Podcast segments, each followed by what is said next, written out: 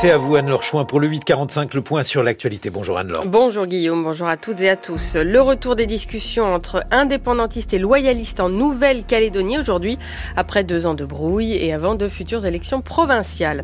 Et puis le dossier de ce 845 sera consacré à un projet qui associe Mozart et la lutte contre le décrochage scolaire. Le taux de chômage en France, il est resté stable au quatrième trimestre 2023 à 7,5% de la population active en France, hors Mayotte, on le précise. Ces chiffres sont ceux de l'INSEE, qui publie donc ces chiffres aujourd'hui. En détail, au quatrième trimestre, le nombre de chômeurs augmente de 29 000 par rapport au trimestre précédent à 2,3 millions de personnes. De nouvelles discussions se tiennent ce mardi en Nouvelle-Calédonie entre les Kanaks et les élus loyalistes partisans du maintien euh, dans la République. Discussion qui vise à trouver un accord sur l'avenir institutionnel de l'archipel après les trois référendums d'autodétermination et la victoire définitive du non à l'indépendance. C'était il y a deux ans. Le dernier référendum avait de fait mis un terme aux accords de Nouméa de 1998. Il faut donc désormais redéfinir le degré d'autonomie qu'on accorde à la Nouvelle-Calédonie dans la Constitution française et c'est l'objet des discussions d'aujourd'hui qui pourraient, Stéphane Robert, déboucher sur un accord. Il a fallu deux ans pour mettre tout le monde autour de la table, les loyalistes partisans du maintien dans la République et les Kanaks indépendantistes. Jusqu'ici, ces derniers refusaient de reconnaître le résultat du troisième et dernier référendum sur l'autodétermination consacrant la victoire du non à l'indépendance. Mais aujourd'hui, les choses commencent à se débloquer. Parce qu'il y a la perspective des élections provinciales. Elles étaient prévues en mai, elles vont être repoussées, mais on ne pourra pas les repousser indéfiniment, jusqu'à la fin de l'année au maximum, a dit récemment le Conseil d'État. Et puis surtout, il faut dégeler le corps électoral pour ce scrutin. En effet, pour les élections locales en Nouvelle-Calédonie, seules les personnes inscrites sur les listes avant 1998 peuvent aller voter, ce qui prive aujourd'hui du droit de vote 20% de la population, un taux qui constitue une entorse intolérable au principe démocratique, estime le Conseil d'État. C'est la raison pour laquelle le gouvernement français a déposé fin janvier un projet de loi constitutionnel pour dégeler ce corps électoral. Selon ce projet de loi, le droit de vote serait désormais conditionné à 10 ans de présence en Nouvelle-Calédonie. 25 000 personnes seraient alors réintégrées sur les listes. Cette loi entrera en vigueur le 1er juillet, a encore dit le gouvernement sauf si un accord est trouvé au niveau local, auquel cas on réécrirait le projet de loi constitutionnel pour intégrer l'accord ainsi trouvé. Et c'est ce qui semble-t-il a permis de débloquer la situation. Ces discussions se déroulent pour le moment sous le sceau du secret.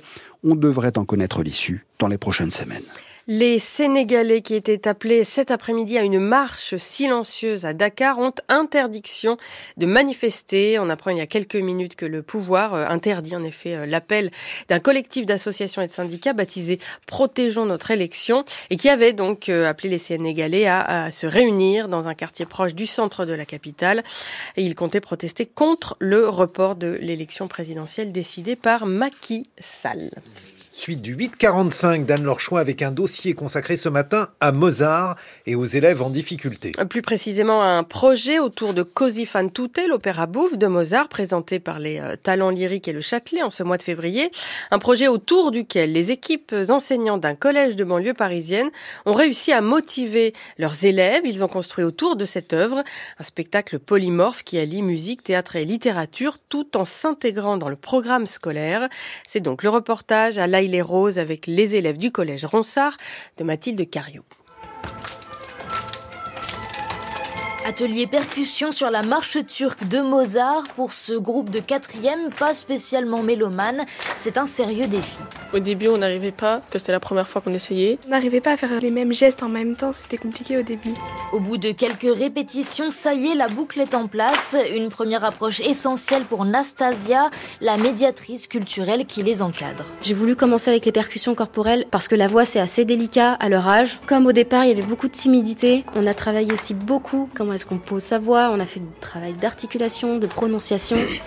Mon fils, te voilà presque un homme. Va dans le monde, que ton talent étonne. Là, nous sommes passés du cours de musique au cours de français. Les élèves s'entraînent à lire des extraits qu'ils ont eux-mêmes écrits. Ils savent désormais presque tout de la vie de Mozart. C'est quelqu'un qui a écrit des scènes de théâtre. T'es sûr? C'est un musicien? À l'âge de 5 ans, il est parti à Paris pour être dans la cour du roi. D'abord, il rencontre Aliosa, sauf que Aliosa n'est pas d'accord pour être avec lui et du coup, il se marie à Constance. L'élève que l'on vient d'entendre, Naël, est très investi dans le projet.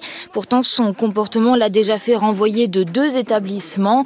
Ici, il est toujours très absentéiste, mais quand il y a théâtre, nous dit le proviseur Jean-Michel Boguin, il ne loupe pas une heure de cours. C'est un élève qui s'investit pas scolairement, qui euh, a du mal à respecter euh, les règles, mais qui euh, adore ce projet. La perspective de perdre ce projet fait qu'on arrive quand même à le garder connecté à l'établissement. Pareil en cinquième, on a une élève, elle peut bien être exclue de différents cours, mais quand il y a le travail avec les talents lyriques, Là, elle est là, elle est en train de me supplier, je vous en prie, madame, ne m'abandonnez pas, je veux y aller. Astrid Sadler est professeure de français, elle encadre l'une des classes participantes. Si je lui demande d'écrire un texte, faire une rédaction ça sera non. Si c'est pour travailler dans le projet des talents lyriques, là, elle va me dire regardez, j'ai trouvé ça, j'ai trouvé ça, parce que euh, on leur offre autre chose et il y a un objectif final qui est beau.